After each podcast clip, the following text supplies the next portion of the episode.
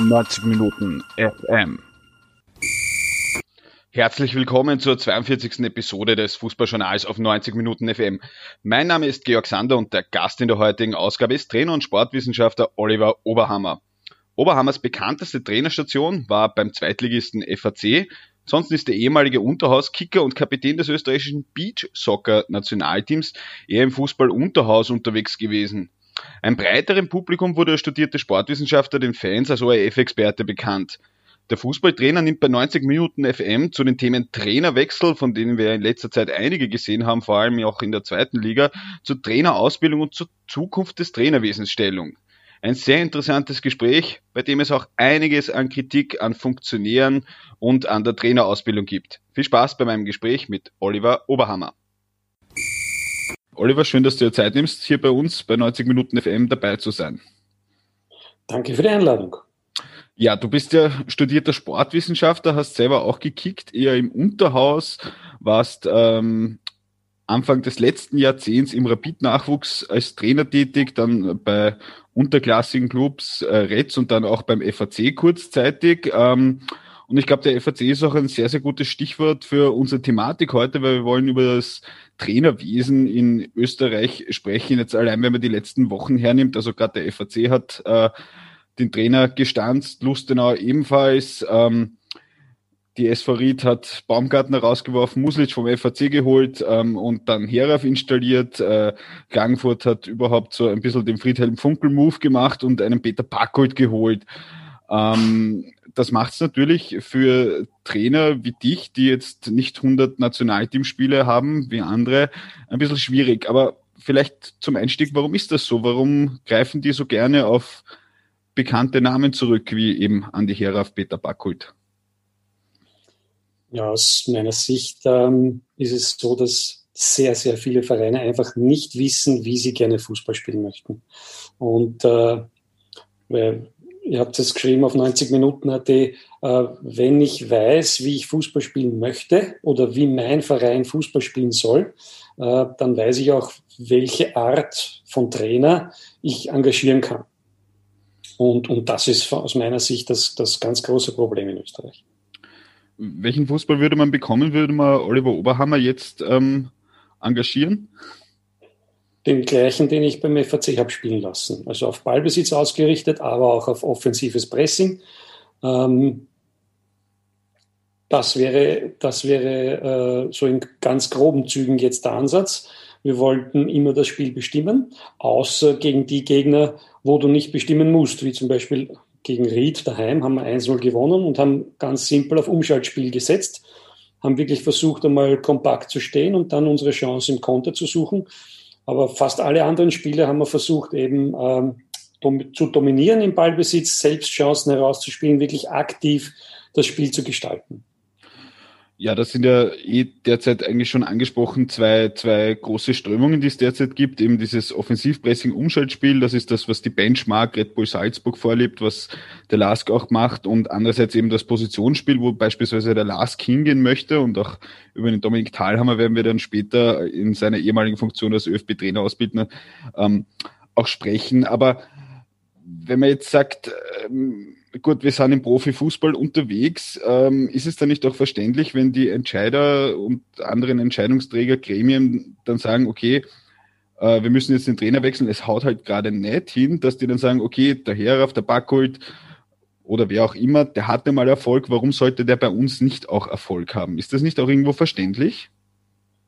Ähm, natürlich ist es in dem schnelllebigen Geschäft verständlich, ähm, aber ich sage trotzdem, der Trainereffekt ist statistisch, wie wir wissen, in Wahrheit nicht nachweisbar. Und äh, aus meiner Sicht ist zum Beispiel das englische Modell, wo du quasi Manager bist, sprich der Trainer sich selbst die Mannschaft quasi zusammenstellt, äh, das viel bessere Modell, weil du dann eben nicht die Schwierigkeiten hast, der Sportdirektor möchte so spielen, der andere Trainer möchte dann so spielen, der Obmann möchte wieder anders spielen. Und äh, diese Diskrepanzen, die entstehen relativ häufig, habe ich das Gefühl. Ja, jetzt ist aber wie gesagt, jetzt bin ich ja Zweitliga-Aufsteiger oder Aufstiegskandidat und, und sage, okay, jetzt geht's mit Micha nicht, na, dann schauen wir mal, wer frei ist. Dann nehme ich den Backholt. Ja. Ähm, mhm. Und das läuft ja mehr oder weniger relativ gut. Die sind ja wieder in die Spur gekommen. Auch bei Ried muss man sagen, nach ähm, dem verhauten Engagement von Miro Muslic, ähm, ja, äh, der Andi Heraf macht dort mit wahrscheinlich nicht sonderlich nachhaltigen Fußball, was er wahrscheinlich auch selber wissen wird, ähm, gerade das Beste draus. Ist es da nicht verständlich, wenn man dann auch situativ das entscheidet? Weil ich meine, ist ja, ich kann ja jetzt nicht, wenn ich wieder SKN hergehe und sage, okay, ich möchte die Klasse halten, dann kann ich ja keinen Trainer holen, der mir für die nächsten drei Jahre das Ganze herrichtet, oder? Man steige ja ab. Das kommt, das kommt eben auf die Zielsetzung des Vereins an. Wenn es jetzt kurzfristig um den Klassenerhalt geht, okay, überhaupt kein Problem, den Andi Herrauf zu engagieren. Ähm, beim FAC hat es nicht so gut funktioniert mit, mit seiner äh, Spielweise. Ähm, da war er mein Nachfolger. Äh, jetzt bei Ried funktioniert es top. Kann man überhaupt nichts sagen. Machen, machen ohne, ohne Zweifel Punkte. Die Frage ist dann, okay, wie schaut es nächste Saison aus? Soll das wieder so weitergehen, wie es jetzt ist, sprich Abstiegskampf? Oder was sind die Zielsetzungen? Wie schaut der Kader aus? Wie möchte ich nächste Saison Fußball spielen? Möchte ich genauso spielen? Okay, dann bleibt alles gleich. Ähm, wenn wir jetzt vielleicht noch ganz kurz bei einem bekannten Namen bleiben, ähm, kann das sein, auch aus der Erfahrung heraus, dass dann vielleicht der eine oder andere, ob man sich auch denkt, na gut, wenn wir den holen, ähm, dann äh, schaut das auch bei den Sponsoren besser aus. Vielleicht kriegen wir noch wen dazu. Kann, kann durchaus sein. Ähm, war, glaube ich, in, in meinem Fall auch so, dass äh, mehr Sponsoren gekommen sind, wie der, wie der Andi Herr auf mir nachgefolgt ist beim, beim FAC. Ähm, kann durchaus sein, dass das der Fall ist, kann ich aber jetzt nicht äh, wirklich verifizieren oder, oder falsifizieren.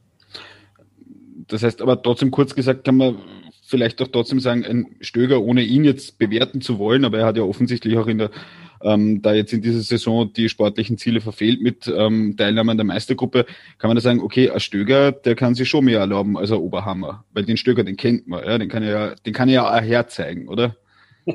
Ja, möglicherweise hat, hat der, der Peter einen größeren Bonus gehabt, aber bei der Austria, da bin ich eindeutig zu weit weg, um da irgendetwas zu beurteilen. Aber es ist Tatsache, dass die Namen sicher mehr zählen in Österreich als irgendwelche, sage ich jetzt einmal, unbekannteren Personen, die vielleicht aber genauso gut arbeiten oder besser. Heißt das, dass man vielleicht an, an um jetzt mal drei rauszugreifen, die in dieser Saison wieder gegangen wurden, im Muslic, Ibertsberger oder Feldhofer, wo jetzt zumindest Ibertsberger und Feldhofer jetzt auch keine komplett unbekannten Namen sind, sind aber junge heimische Trainer. Das heißt, möglicherweise hätte man dann, was weiß ich, an einem Kübauer, Stöger, Herzog, Kehrer vielleicht noch länger festgehalten? Kann das sein? Als welcher Verein jetzt? Naja, jetzt in dem Fall als, als Ried, St. Pölten, WRC. Ähm, das ist eine gute Frage. Ähm, es gibt wahrscheinlich in jeder Situation die unterschiedlichsten Gründe, warum, warum der Trainer gewechselt wird. Mhm. Vielleicht war es beim WRC, dass der, der, der Feldhofer äh, den Michi Lindl nicht mehr bei sich gehabt hat oder, oder sie unterschiedliche Auffassungen gehabt haben. Das ist von, von, von Situation zu Situation komplett unterschiedlich. Also da, da eine generelle Aussage zu machen, ist sehr schwierig für mich. Aber es ist ja, es ist ja trotzdem ein bisschen auffällig, äh, wenn man sich jetzt gerade auch wieder auf Bundesliga-Ebene die Trainerbestellungen anschaut. Also äh, Baumgartner scheitert quasi bei Ried, äh, wird dann andernorts geholt. Äh, der Klaus Schmidt, glaube ich, sitzt andauernd am Telefon, bis ihn wer anruft äh, im Halbjahresrhythmus. Also irgendwie hat man so das Gefühl, so in diese Riege da oben vorzustoßen, das traut sich kaum wer. Also, oder kein Verein traut sich drüber, da jetzt wirklich zu sagen, okay, dann hole ich jetzt aber wirklich einmal wen und sag, okay, jetzt machen wir eineinhalb, zwei Jahre, ziehen wir das durch, so wollen wir spielen, oder? Ja, das ist das Problem. Du sprichst das genauso an, wie es ist.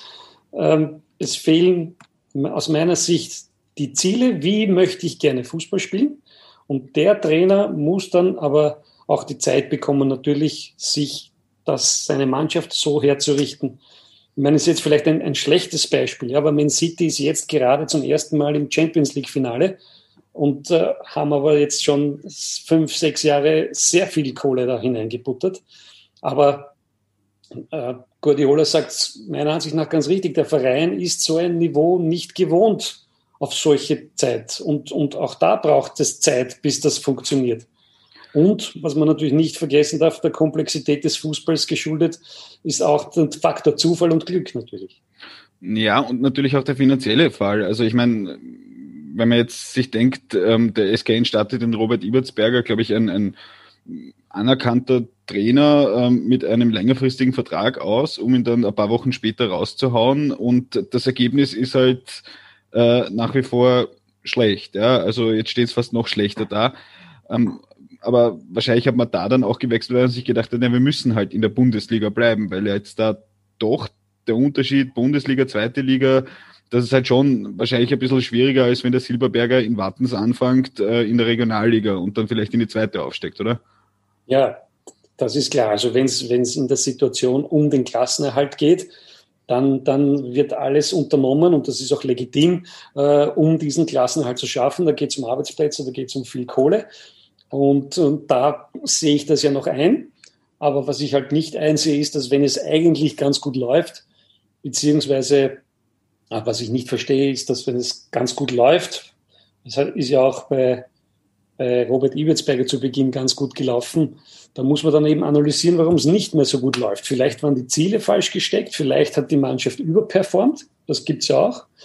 Ähm, das muss man eben analysieren und wirklich ehrlich sagen, okay, für uns sind das und das die Gründe und dann kann ich natürlich auch argumentieren. Aber wenn man es wenn so ein bisschen zusammenfasst, fehlt halt meistens anscheinend so ein bisschen das große Ziel, also ich mag jetzt nicht die ganze Zeit über einen Verein reden, aber zum Beispiel beim SG St. Pölten war eigentlich schon relativ klar, dass die sich am Red Bull-Modell orientieren wollen, aber dann im Endeffekt wahrscheinlich ein bisschen die Qualität gefehlt hat. Das heißt, da war vielleicht der Anfangsfehler schon da, dass man gesagt hat, äh, ja, ich würde gern dieses hohe Pressing spielen. Man hat aber vielleicht qualitativ jetzt nicht die Spieler, die das eben über 22 Runden durchbringen, um dann eben in die Meistergruppe zu kommen, oder? Das heißt, das, der Ansatz muss auch dazu passen zum Verein. Genau, ganz genau.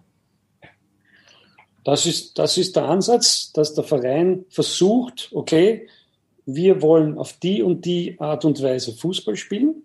Und zwar jetzt nicht nur heute, morgen, übermorgen, sondern in der nächsten Saison und sich daran versucht, äh, eine Strategie auszuarbeiten, wie das funktionieren kann, welcher Trainer passt da dazu, welche Spieler brauche ich für diese Art von Fußball.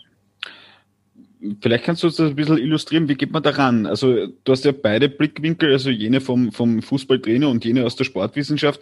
Ähm, Reicht es da, wenn ich mich drei Tage im Sommer hinsetze und sage, ähm, so ähnlich wie es Sturm gemacht hat, wir wollen uns neu ausrichten und sagen, wir machen jetzt einen Dreijahresplan und dann ist man nach drei Tagen fertig und sagt, okay, so wollen wir jetzt spielen oder wie, wie geht man daran, dass man, dass man das herausfiltert?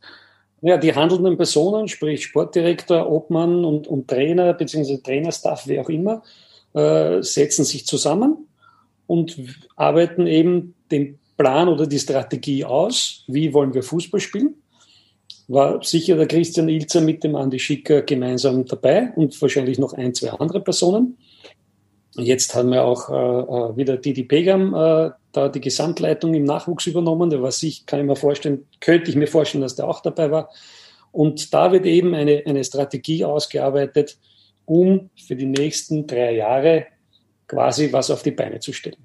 Ähm, und dann geht es darum, okay, wie wollen wir spielen? Wollen wir hochpressen? Wollen wir eher tief stehen? Wollen wir stärkeres Ballbesitzfokus haben? Wollen wir nur auf Umschaltspiel spielen? Wobei in der heutigen Zeit musst du fast sowieso alles im Repertoire haben, mhm. weil gegen Stärkere wirst du eben vielleicht einmal auf Umschaltspiel setzen und gegen, gegen Schwächere, wo du sagst, okay, die stellen sich selber hinten rein, wirst du mehr Ballbesitzphasen haben. Also diese ganz klare Unterscheidung, die stimmt ja auch nicht mehr so. Ähm, das beste Beispiel ist, ist der Lask für mich, der sehr stark auf, auf Offensivpressing die letzten Jahre gesetzt hat und damit auch erfolgreich war. Und jetzt, wo die Mannschaften selber sagen, okay, da habt den Ball, zeigt mal, was könnt mit dem Ball, wurde dann eben der Dominik Dahlhammer verpflichtet, um das Positionsspiel hineinzubringen. Äh, ja, und einfacher ist natürlich eher, dass äh, sich auf Konter hinten reinstellen oder kompakt stehen und dann auf Konter spielen, ist meiner Ansicht nach wesentlich einfacher, als selber im Positionsspiel mit Ballbesitz gegen einen Gegner die Torchancen zu kreieren.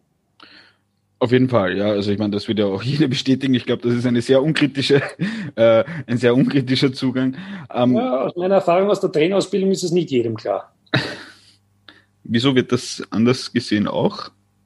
Oder wenn ich die Frage stelle in der Trainerausbildung zum Beispiel, was ist einfacher, angreifen oder verteidigen, sagen sehr viele, äh, es ist angreifen einfacher. Okay. Stimmt aber nicht. Meiner Ansicht nach. Ja, na, über, die, über die Trainerausbildung selber äh, werden wir dann äh, eh auch gleich reden. Ähm, jetzt, ist ja, jetzt ist eigentlich äh, der Chris Ilzer eh auch so ein gutes Beispiel äh, für, für einen Trainer, der jetzt keine große Karriere gehabt hat ähm, und trotzdem da durchgekommen ist, der wahrscheinlich jetzt auch österreichweit kein Riesennetzwerk gehabt hat. Der hat halt, halt zur richtigen Zeit am richtigen Ort und hat dann den richtigen Step gewählt ähm, einen vollkommen anderen Ansatz. Wenig überraschend hat jetzt Red Bull gewählt. Also da hat man sich ja den Fans gegenüber mit Jesse Marsch schon ein bisschen in die Nesseln gesetzt. Da ist er abgelehnt worden, ziemlich stark. Und jetzt ging es darum, äh, nimmt man eben eine Vereinsikone, eben ein René Aufhauser, war zumindest im Gespräch gewesen. Ähm, und geworden ist es jetzt ein 33-Jähriger, der seine Karriere früh beendet hat, ähm, der aber offensichtlich zu ihm Stil passt. Ist das irgendwie so auch ein bisschen die Benchmark dessen, dass man sagt, okay, wir wollen so spielen, wir haben wen, der das umsetzen kann und ob der jetzt, äh, was es sich glaubt, Mourinho oder Jeißler heißt, ist uns egal, wir nehmen ihn, weil der kann das. Also das ist ja ein gutes Beispiel für so eine Philosophie, oder? Absolut, ja. Gebe ich dir vollkommen recht. Also hat jeden überrascht, die Bestellung des Matthias Jeißle. Aber wenn man eben seinen Weg verfolgt hat, war er schon früher im Red Bull Imperium bei Leipzig und auch Co-Trainer vom Zorniger, glaube ich. Mhm. Und äh, der weiß, wie bei Red Bull Fußball gespielt werden soll und ist auch bereit, das umzusetzen. Man muss ja sagen, es passt nicht jeder Trainer zu jedem Verein. Mhm. Und der Matthias Jeißle passt offensichtlich perfekt in dieses Anforderungsprofil, das Red Bull jetzt hat. Und wir werden sehen, ob es funktioniert oder nicht. Genau, und ich meine, wir, wir haben jetzt eh auch schon den, den Chris Ilzer angesprochen, eben den Herrn Jeißle eben als, als jungen Trainer ohne der überragend riesigen äh, Spielerkarriere, ähm, also jetzt auch für deutsche Verhältnisse, ja, ähm, das ist, das ist immer eine große Frage derzeit. Ähm, mein, du selber ähm, warst der Beachsoccer Nationalteamkapitän. Ja, lange ist her, aber da war ich. Mitte der Nullerjahre, ähm, selber gekickt, eher, eher in unterklassigen, bei unterklassigen Vereinen. Ähm, da, da wird dann auch immer die Frage gestellt, und ich denke mir, dass das auch etwas ist, was bei Vereinsverantwortlichen immer die große Frage ist, so was kann der überhaupt, was hat der erreicht? Ähm, reicht da eben so diese dieser kleine Erfahrungsschatz, den eben du jetzt im Unterhaus, der, der Chris Ilzer dann durch die Verletzung halt nicht so lang hatte oder auch ein Jeißel, der auch früher aufhören musste, reicht das im Endeffekt, um dann wirklich ganz umzutrainieren? Ähm, warum sollte es nicht reichen, wenn man sich mit der Materie wirklich tiefergehend beschäftigt? Ich weiß nicht, also es ist ja, das, man es gibt genug Beispiele, wo es funktioniert hat also der Jürgen Klopp hat zweite Bundesliga gespielt, der, der Mourinho war Übersetzer, äh, hat, glaube ich, dritte Liga gespielt, obwohl der jetzt ja, wieder mal einen Verein gefunden hat mit AS Roma, was eh jeden wundert, aber okay. Ähm, also warum sollte es nicht funktionieren? Aber, aber fehlt, also ich meine, ich war ja selber auch kein Profifußballer, war sehr weit davon entfernt, aber, aber, aber ähm, fehlt einem dann nicht dann doch, jetzt zumindest, wenn wir gesagt haben, Klopp zweite Liga oder wenn man zumindest sagt, okay, man hat jetzt einmal ähm, die Älteren unter uns erinnern sich vielleicht ein Lustenauer Stadtderby mitgespielt und da sind halt wirklich tausende Fans trotzdem, um jetzt nicht gleich einmal zu sagen, okay, du brauchst jetzt 100 Bundesliga, äh, 100 Nationalteam-Einsätze, sondern halt zumindest einmal FC Lustenau gegen Austria Lustenau oder, oder Vorwärts Steyr gegen Blau-Weiß das einmal erlebt haben. Ähm, braucht man das oder, oder, oder sind das Erfahrungen, die man eben wettmachen kann durch Wissen und die letzten Endes für den Trainerjob gar nicht so entscheidend sind? Für mich sind sie nicht entscheidend, äh, sage ich ganz ehrlich. Ähm, aus dem einfachen Grund, weil das Spiel ist in jeder Klasse gleich. Es spielt 11 gegen 11 und es geht darum, mehr Tore zu schießen als der Gegner, in groben Zügen gesagt. Ja. Und es geht darum anzugreifen, es geht darum zu verteidigen, wobei man das aus meiner Sicht gar nicht so stark trennen sollte, sondern wenn ich gut angreife, kann ich gleichzeitig auch gut verteidigen und umgekehrt. Ähm, aber diese Erfahrung auf allerhöchstem Niveau hilft vielleicht etwas, mhm. aber es ist sicher nicht der entscheidende Faktor. Der entscheidende Faktor ist meistens, ob man mehr Spiele gewinnt als verliert. Das ist richtig. Manchmal spielt man auch fünf Spiele unentschieden, fünf Spiele gewinnt man und fünf Spiele verliert man von 15.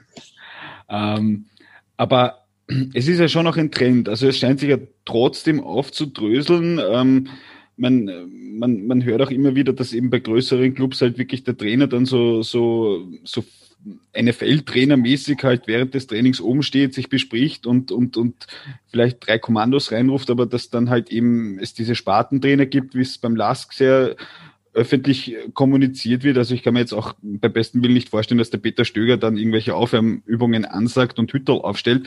Ähm, also und, und dadurch, dass manche Trainer halt jetzt auch wirklich jünger werden und, und ähm, teilweise ähm, Sportwissenschaften studiert haben oder, oder halt ähm, die normale Trainerausbildung gemacht haben, wird das immer differenzierter, dieser Trainerjob, dass ich das fast schon gar nicht mehr alles irgendwann aufholen kann, was ich wissen muss über dieses Spiel, was Daten betrifft, was Spielformen betrifft?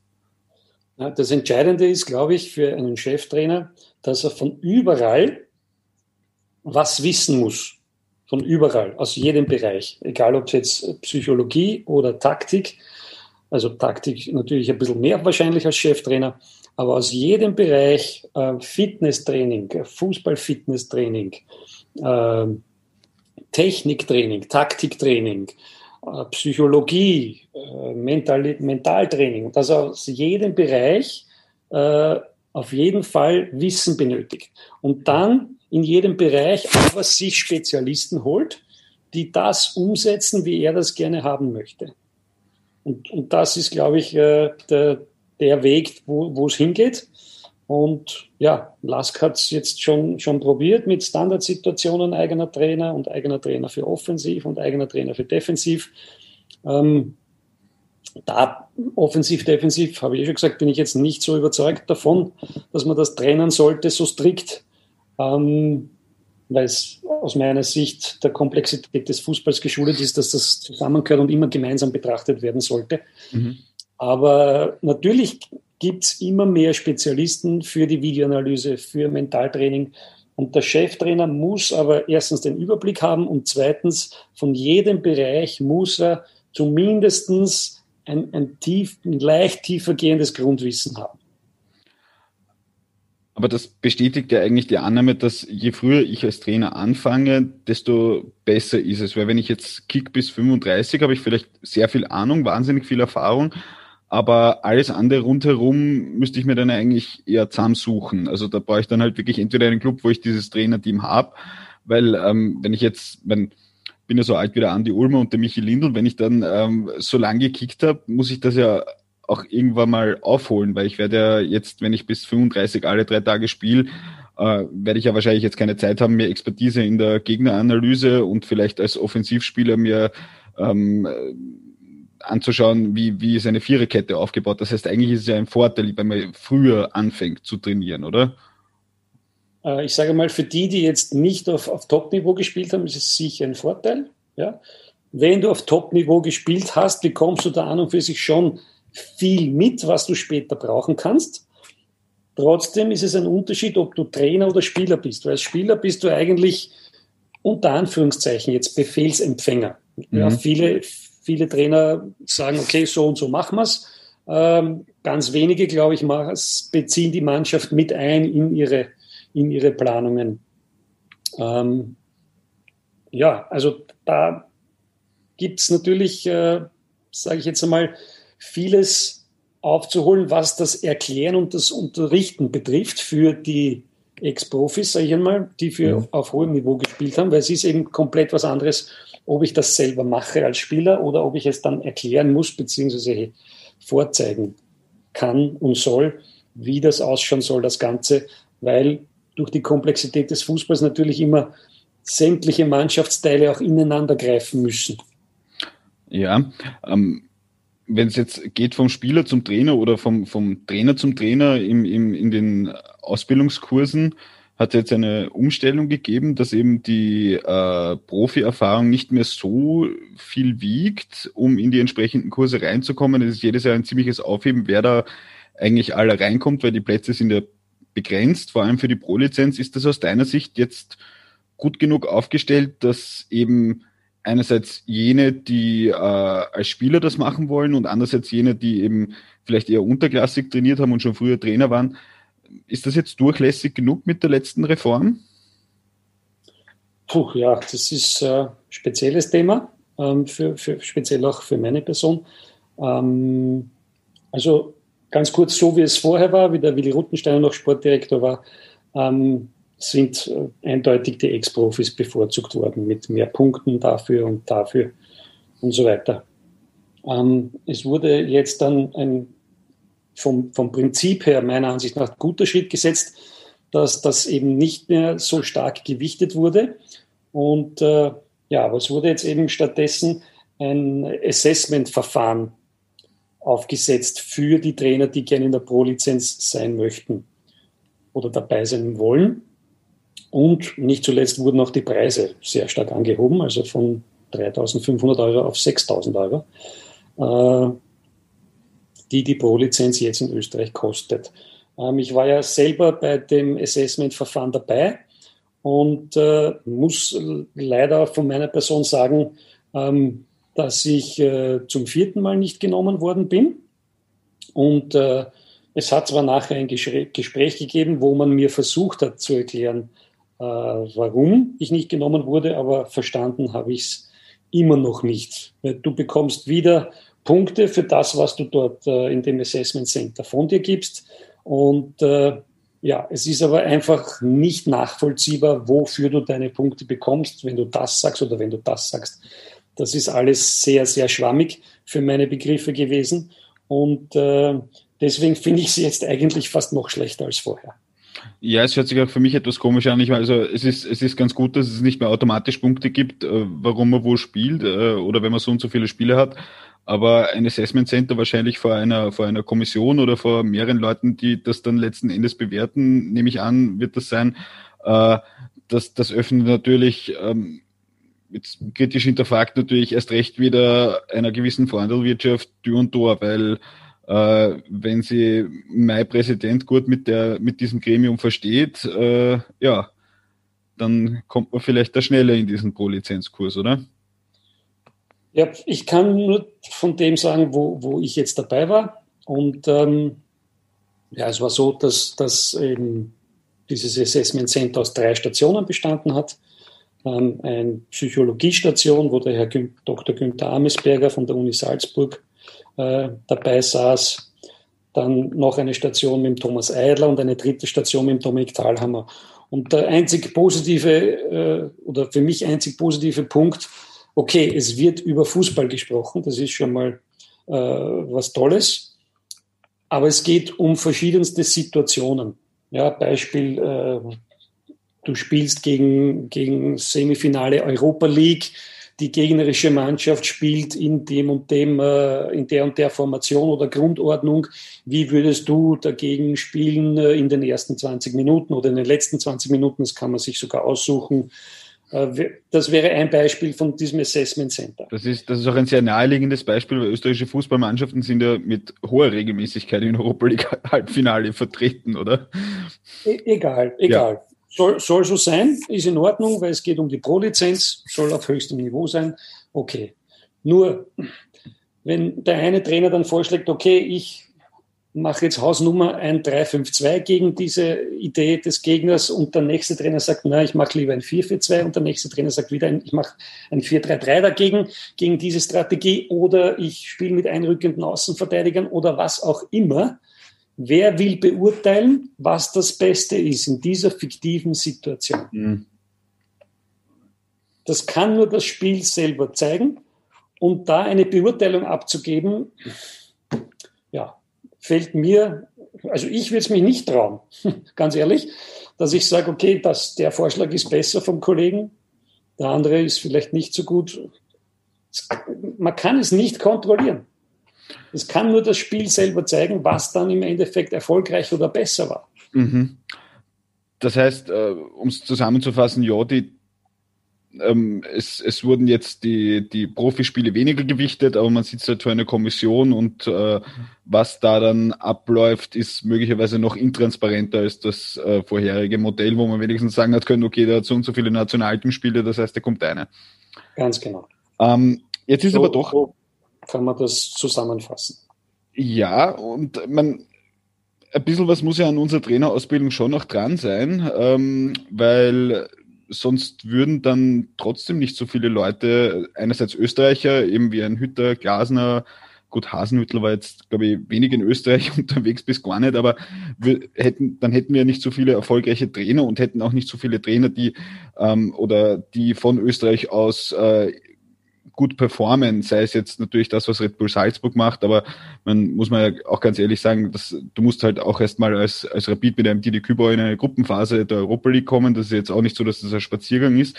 Das heißt, ähm, ist diese Trainerausbildung so gut, wie, wie, wie es vielleicht objektiv aussieht? Ist die international sehr gut vergleichbar? Du warst ja selber auch im Ausland hospitieren, beispielsweise in, in den Niederlanden.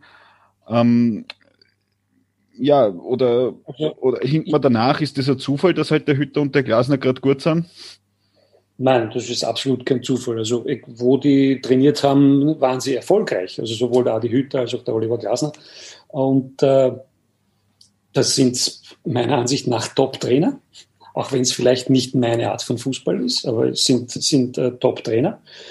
Und äh, ich sage nicht, dass die Ausbildung bei uns schlecht ist. Mhm. Ich sage nur, dass das Aufnahmeverfahren nicht nachvollziehbar ist. Die Ausbildung selber wird ja von, bis zur B-Lizenz von den Landesverbänden organisiert und ab der A-Lizenz kommt dann der ÖFB dazu bei der A-Lizenz und bei der Profilizenz. Mhm. Und äh, das ist jetzt auch neu, weil wie ich noch A-Lizenz gemacht habe, war B-Lizenz auch noch ÖFB, aber das ist schon länger her, da brauchen wir nicht drüber sprechen. Ähm, die Ausbildung selber glaube ich, dass das gut ist, das top ist. Also das, das Feedback, das ich von den Kollegen habe, die letztes Mal dabei waren und äh, auch diesmal dabei sind, die sind alle durchaus durchwegs äh, positiv über die Inhalte und über die Vermittlung. Ähm, also ich glaube, dass die Ausbildung wirklich okay, gut ist, vielleicht nicht top, top, top Niveau, aber es ist wirklich okay und gut. Ähm, wie gesagt, das, was zu kritisieren ist, ist für mich die Auswahl und das Aufnahmeverfahren. Mhm, mh. Okay, dann wagen wir vielleicht ähm, noch einen Blick in die Zukunft. Ähm, mein, weil wir jetzt gerade über Seilschaften das, oder, oder, oder Vorhandelwirtschaft hatten wir jetzt jedes Mal dabei, ähm, kam vielleicht auch ähm, bei der Nationalteamchefbestellung hinzu, ist ja auch ähm, war ja sehr transparent gestaltet vom ÖFB-Sportdirektor, glaube ich, sehr transparent zur Überraschung aller, als er damals bei der Pressekonferenz aufgezählt hat, mit wem er aller gesprochen hat. Ähm, nichtsdestoweniger, Nationalteam hat sich für die Euro qualifiziert, ähm, hat jetzt einen eher bescheidenen Lehrgang gehabt. Ja, okay, muss man vielleicht auch sagen, ja, hätte man durchwechseln sollen, aber die Spieler, die jetzt für Österreich spielen, sind ja seit äh, Monaten im Dauereinsatz alle drei Tage. Das heißt, sie spielen bei guten Clubs. Österreichs Liga ist gut unterwegs. Wir sind ähm, nächstes Jahr Zehnter in der Fünfjahreswertung, matchen uns mit dem doppelt so großen Holland mehr oder weniger und auch mit Belgien mit einer Wahnsinnstradition, die auch im Nationalteam sehr gut sind. Ähm, ja, und immer wieder sind da eben diese Seilschaften, dieses Verbandswesen, das wir jetzt auch in der Diskussion um den Amateurfußball ähm, auch kennengelernt haben. Inwiefern könnte es eigentlich noch besser rennen, hätte man nicht diese Seilschaften, Verhaberungen, Freundelwirtschaften damit drinnen? ja, besser aus meiner Sicht natürlich, viel besser. Das war jetzt eine Suggestivfrage. Ja, stimmt. Ähm, es ist, es, ich weiß nicht, warum es so stark äh, präsent ist in Österreich. Ähm, aber ich, ich kann es echt nicht beurteilen, warum das so ist. Die, das sind immer dieselben Leute, die dann ihre Leute dort irgendwo unterbringen wollen. Ähm, das ist ganz schwierig wegzubekommen irgendwie. Ähm, ein positives Beispiel ist, ist für mich äh, zum Beispiel ähm, TSV Hartberg. Mhm. Ähm, ich schaue mir immer so, so alle paar, paar Wochen so die Homepages der verschiedensten Bundesliga-Vereine durch. Und, und dort ist zum ersten Mal offiziell ein, ein, ein, ein Posten ausgeschrieben.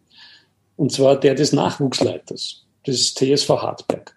Mhm. Und das hat mich überrascht, weil wäre bei Rapid unmöglich oder bei der Austria, dass mhm. der offiziell auf der Homepage ausgeschrieben wird. Ja, das wird sicher irgendwie intern nachbesetzt oder was auch okay ist, wenn ich meine Leute forciere. Ja, aber dass da mal was wirklich was öffentlich ausgeschrieben ist, hat mich, hat mich eigentlich verwundert und aber gleichzeitig auch äh, begeistert. Naja gut, es ist ja jetzt Intransparenz bei Postenbesetzungen ist jetzt nichts Fußball äh, Genuines in Österreich. Ja, also äh, ähm, aber wird da, wird da generell mehr oder, oder wo müsste man ansetzen, um das aufzubrechen, ähm, jetzt sei es auf Verbands- oder sei es auf, auf Vereinsebene, ähm, muss man das trans oder, oder wie soll man das transparenter gestalten? Weil ich muss ja auch einen Trainer auch aufbauen. Also wenn ich jetzt wieder zurückkomme, ich habe einen verdienten äh, Ex-Profi, wir haben mit den Niederlande gesprochen, da Herr de Boer hat, glaube ich, bei der U10 oder weiß Gott was angefangen nach der Karriere. Da wird das ja von der Pike auf gelernt. Und wenn ich den dort installiere und der hat diesen Namen, diese Erfahrung, da will ich ja, dass der nachher zu 14 Uhr, 16 Uhr, 18 kommt. Ja. Aber wie, wie kann man diese, diese Seilschaften oder diese Verhaberung noch weiter abbauen? Also wo wäre da der Ansatzpunkt? Also ich kann ja jetzt nicht hergehen und als Red Bull Salzburg, wenn der Jesse Marsch wegwechselt, eine offizielle Stellenausschreibung machen und dann, man sagt ja eh jeder Vereinsverantwortliche, na, wenn wir einen Trainer rausschmeißen, haben wir gleich 50 Initiativbewerbungen. Genau. Ja. ja. Wo der Ansatzpunkt ist, da fragst du mich wirklich zu viel, Jörg. Das, also das, ich weiß es echt nicht, wie man das äh, ändern könnte. Ähm, es kann nur, glaube ich, gehen darüber, über, über, über das Fußballfachwissen der Funktionäre. Das, das wäre mein Ansatz. Dass man wirklich äh, versucht, da besseres äh, Wissen und bessere Entscheidungen zu treffen.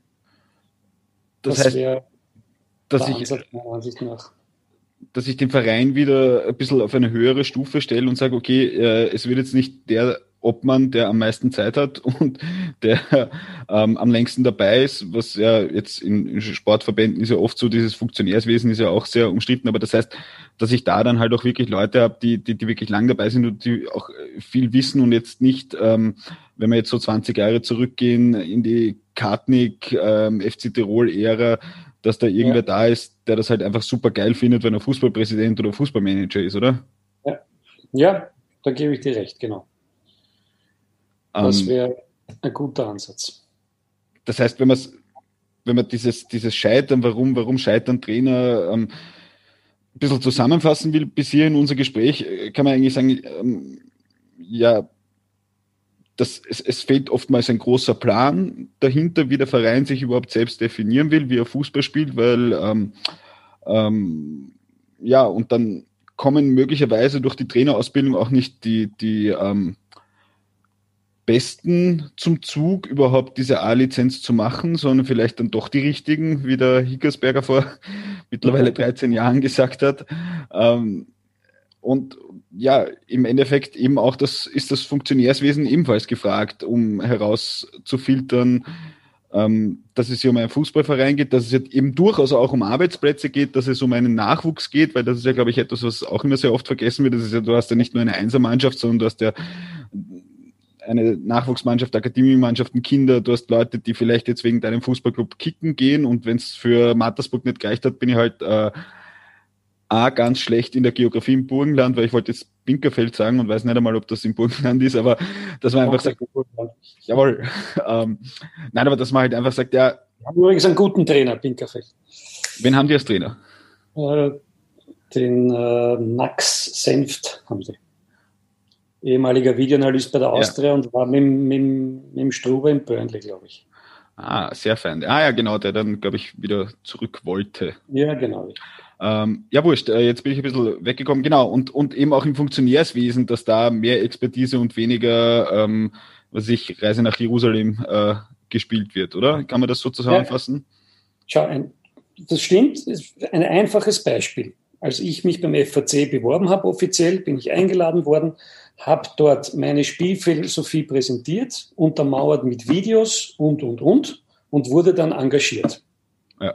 So, dann denkst du dir, okay, der Verein möchte so Fußball spielen, äh, wie ich es dort präsentiert habe. So, dann machst du 20 oder 21 Punkte im Halbjahr, bist dann achter Stelle, musst plötzlich gehen und holst einen anderen Trainer, egal jetzt, wer das ist, der aber das komplette Gegenteil zu dem macht, was du gemacht hast.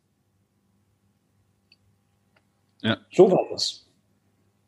Und dann stellt man sich natürlich die Frage, okay, warum engagieren die mich, wenn sie dann eigentlich doch nicht wollen, obwohl achter Platz, 20 Punkte ist jetzt nicht so schlecht.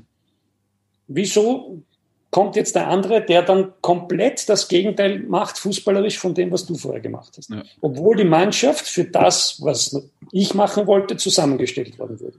Genau, na, wahrscheinlich eben, weil, weil dann so ein bisschen das Wissen auch äh, eben auf Funktionärsebene vermutlich fehlt. Ne? Das ist das, was ich gemeint habe. Also, also ohne jetzt den FAC da direkt angreifen zu wollen, sondern halt nein, generell. Nein, ja. Also, Gibt es viele Vereine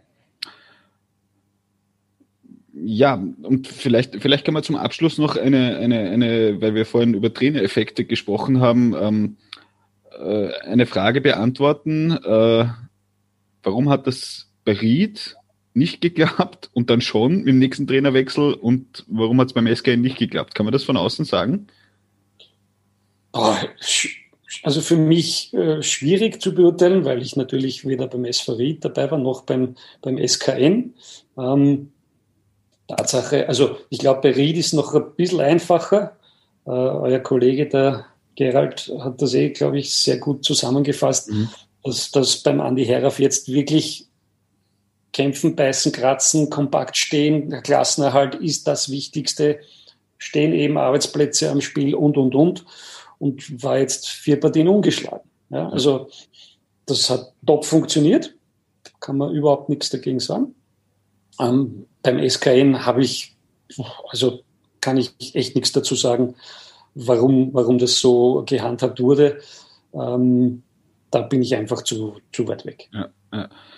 Aber das heißt, es ist dann abschließend, man, es, es geht darum, bei, bei Trainerausbildung, bei, bei Funktionärswesen, bei äh, Trainerbestellungen schlichtweg darum, ähm, möglichst viele Unbekannte auszuschalten. Ja? Weil ich glaube, gerade wenn ich jetzt an den SKN denke, ich glaube, da hat der Riegler dann einen Fehler gemacht und nach dem Spiel haben es den, ähm, nach, einem, nach der Niederlage haben es dann den Ibertsberger rausgehört. Also ähm, muss man halt auch ganz ehrlich sagen, man muss mit all diesen Maßnahmen, und das ist ja auch das, was Ihr Trainer tut, ähm, den, dem Zufallsspiel den Zufall zu nehmen, die Wahrscheinlichkeit zu erhöhen, dass man erfolgreich ist, dass man das einfach auch auf, den, auf allen Ebenen drüber einfach umsetzt. Ich meine, es kann ja. immer schief gehen, aber das muss man machen, oder? Sehe ich, sehe ich auch so. Ähm, auf allen Ebenen, Funktionärsebene, Trainerstaff-Ebene, Spielerebene versuchen, so gut wie möglich den Zufall auszuschließen. Und möchtest du das auch bald wieder bei einem Fußballclub machen? Ja, an und für sich hätte ich schon große Lust dazu. Ähm, ich hoffe, dass vielleicht bald wieder mal ein Angebot kommt. Okay, dann sage ich danke, dass du bei uns zu Gast warst. Danke auch für die Einladung.